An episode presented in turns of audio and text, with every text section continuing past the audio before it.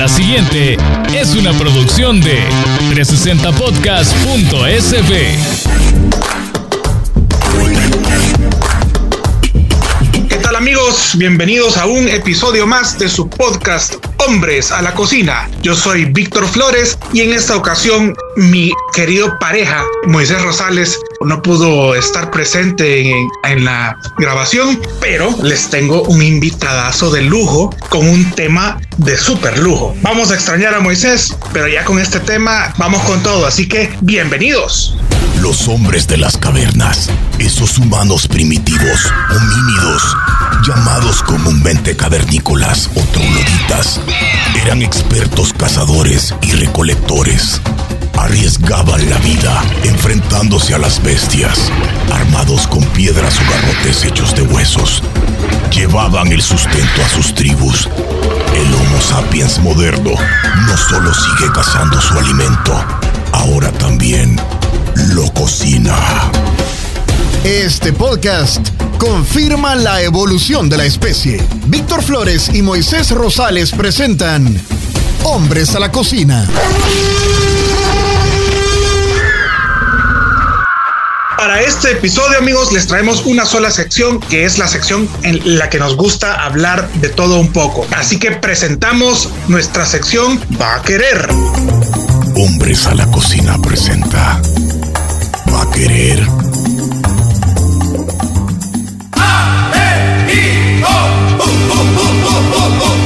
Bueno, como ya les había comentado, les traigo un invitadazo de lujo, Cherada de Moisés y de su servilleta, buenísima onda, salvadoreño que vivió en México y que actualmente reside en Chicago. Es un consultor empresarial y sobre todo foodie. Queremos aprovechar ese tiempo que vivió en México para que nos cuente todo lo que logró probar por allá. Y sin más preámbulo les presento al buen amigo Gumer Ventura. Bienvenido, bienvenido hombres a la cocina. Qué gusto tenerte aquí presente. Muchas gracias, mister. Gracias por tenerme aquí y pues contento de poder compartir con ustedes toda mi experiencia culinaria, no sé si llamarle foodie, pero lo que pude vivir eh, un poquito en mi tiempo en México. Excelente. Te aclaro que para hombres a la cocina el término foodie es una nueva manera de llamarnos a los gordos. Oye, así que te puedes sentir halagado de que se te considere un foodie. Oh, claro, claro. Gordo semiprofesional aquí. Excelente, me llega. ¿Cómo es en, liga amateur? Sí, sí, conociendo, aprendiendo, tragando todo lo que uno pueda, ¿verdad? Para, para mm. ampliar su conocimiento también. Nivel papi fútbol. Cabal, cabal. Buenísimo, Gomer. Bueno, mira, viviste dos años y pico en México, ¿verdad? En Ciudad de México. Sí. Y al ser cheros y al vos saber que a mí me encanta todo lo que tiene que ver con comida, porque a esto me dedico y, me apasiona, vos me pasabas compartiendo casi que todas las semanas todo lo nuevo que probabas. Entonces decidimos invitarte eh, al podcast más allá de ser un profesional que se dedica a, la gastronomía, porque no te dedicas a esto, pero tenés un algo, un tema bastante importante de que platicarnos de una gastronomía que estoy seguro que a la mayoría de salvadoreños nos, nos fascina, que es la mexicana. Entonces, decime, ¿por dónde nos vas a llevar en este viaje a la gastronomía de México? Fíjate que yo creo que algo que nos pasa y, y me pasaba a mí es que antes de visitar México yo tenía la concepción o la idea que la comida mexicana se limitaba básicamente a, tacos, a tacos y tortas a lo mucho. Y ya estando allá me di cuenta de que la cocina mexicana es muchísimo más que eso. No solo por el tipo de platillos que puedes encontrar, sino por la diferencia en regiones, la diferencia en, ingredientes que pueden ser como súper parecido a lo que vemos acá, pero preparado de maneras muy distintas y otros ingredientes que ni siquiera encontrar acá, hay que son súper exóticos. O sea que por, por esto que me decís, yo puedo, puedo entender que aunque estuviste basado en la, en la Ciudad de México, tuviste chance de probar cosas más allá de lo que se sirve en Ciudad de México, o como el volado. Sí, fíjate que... Ok.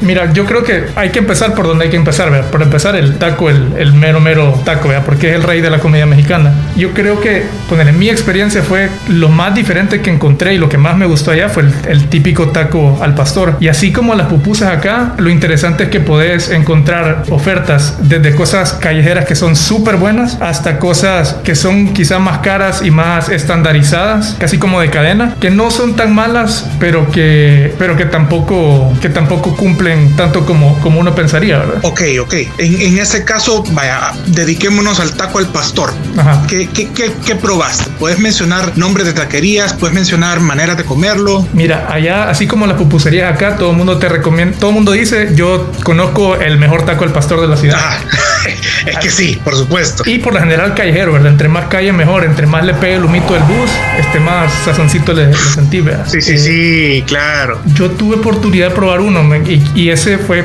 así te digo, mi, mi favorito. Se llama El Vilcito.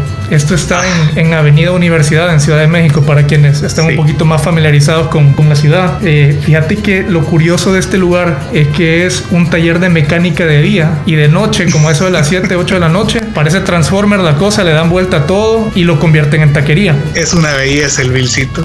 Es increíble. Y, y la, y la destreza con la que el, el taquero corta la carne, corta la piña y la cacha, este, cortándola desde, desde un metro arriba, ¿verdad? Es es es súper, es, un show, pero también es, es, un, es un lujo de, de, de taco. Te digo, es para mí lo mejor que yo he probado en, en tacos al pastor en, en México. Vale, permitime, permitime, pero entonces decir que el vilcito tiene, en, en tu opinión, el mejor taco al pastor de México, perdón, de Ciudad de México, es decir, un montón. ¿Podés sustentar esto? Se- según mi experiencia, ¿verdad? Tampoco pretendo Ah, decir claro. como, ah, este, este es porque, porque es, porque obviamente hay gente que ha vivido mucho más tiempo que yo y se ha aventurado más que yo, pero en mi experiencia, Claro. después de probablemente más de mil tacos en dos años, te puedo decir que fue el que más me gustó. O sea, y, y creo que los cumple con los tres componentes que para mí es lo que hacen un taco. La calidad de la tortilla, el sabor y calidad de la carne y la salsa. Las tres cosas le pegan para mí un 10 de 10. Espérame, mil tacos en dos años, estamos hablando de 2.5 tacos al día. Bien, me llega. No, no. Has hecho la tarea, muchachos. Sí, sí, sí. No, lo- los números cuadran. Y la talla del Mira, pantalón eh, también. Excelente. Mira, eh, hablando sobre el Vilcito, yo quiero hacer una, una pequeña intervención. Yo he estado una tan sola vez en Ciudad de México y estuve solo por 24 horas, pero te prometo que las aproveché súper bien. Y uno de los lugares que visité, que no podía irme sin visitar, fue el Vilcito. Entonces comprendo todo lo que, lo, lo que me decís, pero para quienes nos escuchan, que la mayoría son foodies, estoy segurísimo que la mayoría ya vio la serie de Netflix de las crónicas del taco, de Taco Chronicles. Y para quien no la ha visto, el primer episodio se trata del taco al pastor. Y en ese episodio sale la taquería El Vilcito de la que Goomer nos está hablando. Ahí van a ver ustedes justamente cómo pasa de ser taller de día a convertirse en taquería de noche. Me encanta cómo suben los portones con unos tecles y los portones se convierten en, el techito donde abajo ponen los, los trompos de pastor, porque tienen dos trompos al pastor, por supuesto. Y no, es, es una experiencia fabulosa, fabulosa. Te doy todo mi apoyo en- en esta reseña de plano. Y bueno, siguiendo con, con diferentes cosas que pude probar, algo que yo nunca había probado cuando me fui para allá eran los, los chilaquiles. Creo que ahora Híjole. los chilaquiles ya se ven un poco más en El Salvador. Las veces que he estado visitando últimamente en diferentes lugares lo he visto, pero te digo, embargo- allá es, es espectacular. O sea, es tan simple, pero a la vez tan rico. Eh, eso te iba a decir, se están escuchando un poco más aquí en El Salvador, pero creería que todavía es un producto poco explorado. Así que si nos puedes contar de qué se trata un, un- un plato de chilaquiles, te lo agradezco. Mira, los chilaquiles básicamente lo que son es nachos, o sea, como tortilla de taco frita, y eso se revuelve con salsa, ya sea verde o salsa roja, y los puedes comer, típicamente se comen de desayuno, y usualmente la gente los come o con huevos estrellados o con pollo deshilachado, y a eso le ponen encima queso, le ponen cilantro, y es y lo puedes acompañar con, con frijoles. Pero en- Mi eh, preferencia es con huevo y es un desayuno, pero súper, súper rico. pero es exclusivo de desayuno o también te lo sirven en otro en otro tiempo. Mira, yo lo he comido también en otros tiempos, pero no te sabría decir así con, con autoridad si es limitado solamente el desayuno. Yo creo que similar a la pupusa acá es como un, un debate donde hay gente que dice que la pupusa solo es desayuno y cena, pero nunca almuerzo. Ah, están equivocados. Pero y fíjate que curiosamente yo tenía un lugar que te servían chilaquiles de una manera bastante curiosa. Por eso era más, más que nada una fusión. Este lugar en, en la colonia Condesa se llamaba la esquina del chilaquil. Uy, Y ahí promete. lo que te servían, mira, eran unas filas de fácil una- un par de cuadras o una cuadra cuando Era- lo agarrabas con poca gente. Era para llevar entonces. Era para llevar. Sí, era una señora Ok. que llegaba ahí con dos hieleras y tenía este tenía un, un como topper gigante así con, con salsa verde y otro con salsa roja y eran chilaquiles. Y lo que sí es que no te daba como solo chilaquiles, te daba una torta de chilaquil. Era, era un pan Sí, sí, sí. con chilaquiles, una milanesa de pollo embarrada con frijoles, queso y crema. Explicar, Víctor, eso te, te digo, yo me lo comía casi una semana sí, una semana no, los sábados y ya no comía por el resto del día.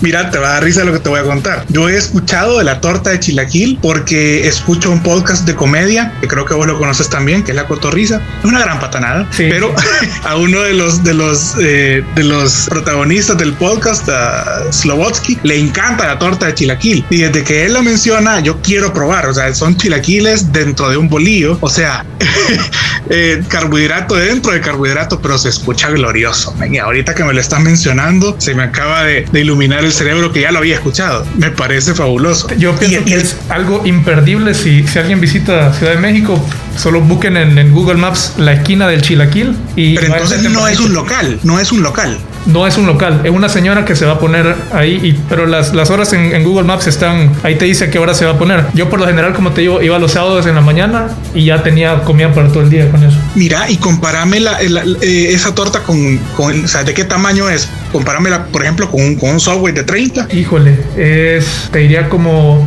va, te la voy a comparar como que si fuera hamburguesa del estadio. va. Ah, vaya, ajá. Eh. vaya, ma- más en su categoría. Ah, mira, como el área que cubre, si le, si le dibujaras una silueta, es como que tuvieras dos hamburguesas, una a la par de otra. Dos Pero- hamburguesas de estadio, dos cangreburgers. Ajá, dos, dos, ajá, así, una a la par de otra. Pero el contenido es como que te has comido fácil unas tus seis hamburguesas de esas. No. Así, así pesan. Me está dando paja. No, hombre, no.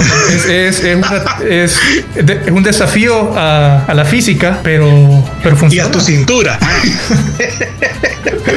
ok, ok, ok, ok. Anotado para la próxima, definitivamente. Buenísimo. Pasando los chilaquiles, ¿qué otra nos puedes comentar? Mira, traigo un tema o, o un platillo que, que para mí fue, fue un tema delicado, que son las gorditas. Creo Ajá. que no mucha gente en El Salvador sabe lo que son las gorditas, pero cuando yo a mis amigos mexicanos les describía qué eran las pupusas, ellos siempre me decían, ah, son como las gorditas. Mm, ¿Vos ya probado las gorditas, Víctor? Fíjate que en México no, pero sí aquí, porque hace poco descubrí un, un- un nuevo emprendimiento en, en- en una plataforma de delivery y eh, la semana pasada pedí. Me gustaron mucho, pero con lo que acabas de decir, para mí la gordita está más cerca a las arepas eh, venezolanas eh, y, y colombianas que a las pupusas. Justo, eh, es bien parecido. Eh, al final es, mira, es como una, una tortilla, como la conocemos nosotros. Y Sí. a diferencia de la pupusa, eh, la arepa hacen la tortilla primero y tienen los guisos eh, a un lado y vos escoges de qué la querés rellenar. La pupusa, Ok. a diferencia, ¿verdad? La cocinan ya con el relleno adentro. Con el relleno adentro, correcto. La, la, Así es. la gordita se parece más a una pupusa. Y yo, Eh, yo no comí muchas. Ajá. Sentía la defensiva de las pupusas porque me las comparaban co- con, ellas. Y yo, las pocas gorditas que probé, yo siempre mantuve la postura que la gordita más rica que pude probar en México no era mejor que la pupusa promedio que yo podía probar en El Salvador. Seguimos hablando de comida, ¿verdad? Chabacán. Ah, va, va, va, perdón, perdón, disculpe, disculpe. Este, pero, pero esa es mi opinión, ¿verdad? Eso, cada quien tiene su propio gusto, cada quien tiene su paladar, ¿verdad? Mi opinión es, yo con las gorditas las probé un par de veces y preferí seguirle dando los tacos, seguirle dando los chilaquiles, las enchiladas y así. Pero Dos. Ok. eh, eso, la comparan mucho con, con las pupusas y sé de salvadoreños que, que pues que sí le gusta. Dos preguntas, rellenos comunes de gorditas y cómo se comen. Eh, si lo seguimos comparando con las pupusas, nosotros vamos con el curtido, vea, pero ellos con qué comen la, la- la- la gordita. Mira, yo como las probé en la calle no me las sirvieron con nada más que así nomás. Yo sí las he visto servidas así como en comedores, como con una ensaladita fresca a un lado. No sé si le echarán salsa o no. Por, por aquello del balance, vea. Sí, sí, sí, sí, por light, ¿verdad? ¿Verdad? Fitness, un poquito de fibra. ok. Los rellenos, los que yo, lo que yo había visto eran como tinga de pollo, a veces cochinita pibil, chicharrón prensado. Es- yo, de chicharrón prensado probé varias, que eran las que más me gustaban. Pero Lo así que- como, como el taco le puedes meter de un montón de diferentes guisos y rellenos, ¿verdad? Que, que ese es otro tema, que nosotros Es- creo que en El Salvador ok. estamos acostumbrados a, a res, pollo eh, y cerdo, ¿verdad? Lo mucho al pastor. Sí. Pero, pero sí, hay una diversidad de cosas de las que puedes hacer los tacos. Pero básicamente lo que los mexicanos conocen como guisos, o sea, preparaciones de, de- de casos, de, de- ollas, no, no tanto fritanga como los tacos. Sí, sí, cabal. Entendido. Buenísimo. ¿Qué más tenemos en tus apuntes, Gumer? Mira, otra cosa de la que quería platicar también es de lo variada que es la cocina, porque así como puedes encontrar una oferta de, de platillos en Ciudad de México, si te vas, por ejemplo, a la zona de, de Yucatán y Mérida, encontrás Uy. cosas muy distintas, si te vas a Oaxaca, encontrás cosas distintas, si te vas a Monterrey también, entonces solo dar como un, así un sneak peek de, de, de qué es lo que típicamente encontrás en esas zonas. Como el Quizá plato mi- insignia de cada uno, ajá. Quizá mi zona favorita es, es Yucatán, porque yo soy súper fan de la cochinita pibil. Oh, Mira, sí. y como sea, la- la- especialmente los, los tacos de cochinita pibil, con esa Sí. cebollita morada curtida, ¿verdad? es para mí es es súper, súper rico. Es de lo mejor que tiene que ofrecer México, en mi opinión. El toque especial ahí es la naranja agria, es lo que le da el toque de plano. Sí, y te digo, eh, no he tenido la oportunidad de viajar a esa zona todavía, pero mis amigos yucatecos me habían llevado en Ciudad de México para probar la cochinita o, o la hacían ellos, ellos mismos y es delicioso, delicioso. Uf, te envidia. Ot- otra zona que es bastante conocida por su gastronomía es eh, Oaxaca y creo que, lo que con lo que la gente más lo asocia es con los moles que también a, a shows de Netflix que estabas mencionando antes Sí, sí. eh, en el show de, de Chef's Table tienen un episodio de, del restaurante Puyol Enrique Olvera. del Enrique Sí. Olvera y justo ahí tienen un o sea la, la especialidad de la casa es ese mole que lo han tenido por como por 2000 días creo ahora Sí. y eso es, es más propio de la comida oaxaqueña De hecho, creo que Enrique vive en, en Oaxaca y, y viaja a Ciudad de México, ¿verdad? sí tiene varios restaurantes creo que tiene uno en Nueva York también ¿sabes? Sí. pero el, el tema de, de comida mexicana gourmet o fancy es otro mundo totalmente distinto Que por cierto, aprovechando que te tocas este tema, Boomer, te dejo ya comprometido porque ya lo habíamos platicado, ¿verdad? que te vamos a tener de nuevo de invitado en otro, en otro episodio de nuestro podcast para hablar más a fondo de México Fancy, la gastronomía de México elevada a, algo mucho más fino, aprovechando de que has tenido la oportunidad de, comer en, restaurantes de estrellas Michelin y que pertenecen a la, a la lista de 50 mejores restaurantes del mundo, como por ejemplo Puyol de Enrique, de Enrique Olvera, eh, si mal no recuerdo Quintonil, ¿verdad? sí Quintonil Y bueno, restaurantes espectaculares que llevan la gastronomía mexicana a un nivel top, top, top. Entonces ya les, les dejo este, este sneak peek también de que Boomer vuelve a estar de invitado para contarnos más del, del México Fancy, ¿verdad? Y bueno amigos, ha sido un verdadero placer tenerles de nuevo eh, escuchándonos aquí en Hombres a la Cocina. Muy agradecido Boomer en nombre de Moisés eh, mío y de toda la producción de 360 Podcast SB por aceptar nuestra invitación. Gracias por, por tu experiencia de foodie. Pues muchas gracias por, por tenerme y obvio feliz de regresar para, para seguir hablando de este tema que creo que apenas y, y cubrimos un poquito de la superficie de todo lo que México tiene que ofrecer en cuanto a, a platillos, a regiones. eh, así que bueno, nos vemos pronto para seguir platicando y, y de nuevo gracias por tenerme aquí. Muchísimas gracias, brother. Ha sido un, un- un gran activo para el podcast. Sé que muchos amantes de la gastronomía mexicana van a disfrutar tanto como yo disfruté este, este episodio. Y bueno, amigos, ya para despedirnos, les quiero recordar que estamos ya en la segunda temporada de Hombres a la Cocina. Si usted todavía no ha escuchado la primera temporada, le invito a buscar en su, en su plataforma de sonido favorita todo el contenido que ya creamos para que le agarre el mambo a este, a este proyecto. Tenemos contenido muy bueno, eh, siempre eh, descubriendo lugares nuevos, riéndonos y pasándola rico, por supuesto. También para que no se pierdan ninguno de los episodios de Hombres a la Cocina y de todos los podcasts que se está produciendo 360 Podcast, los invito a seguirnos en redes sociales, en Facebook y en Instagram como arroba 360podcast.sb y en Twitter como arroba 360podcast-sb. También puedes seguirnos personalmente a nosotros, a Moisés y a mí, en Instagram y en Twitter, a mí como Chef Maney en ambas redes sociales y a Moisés como este es mi tweet en Twitter y no hay usuario en Instagram. Nos escuchamos en la próxima. Un abrazo.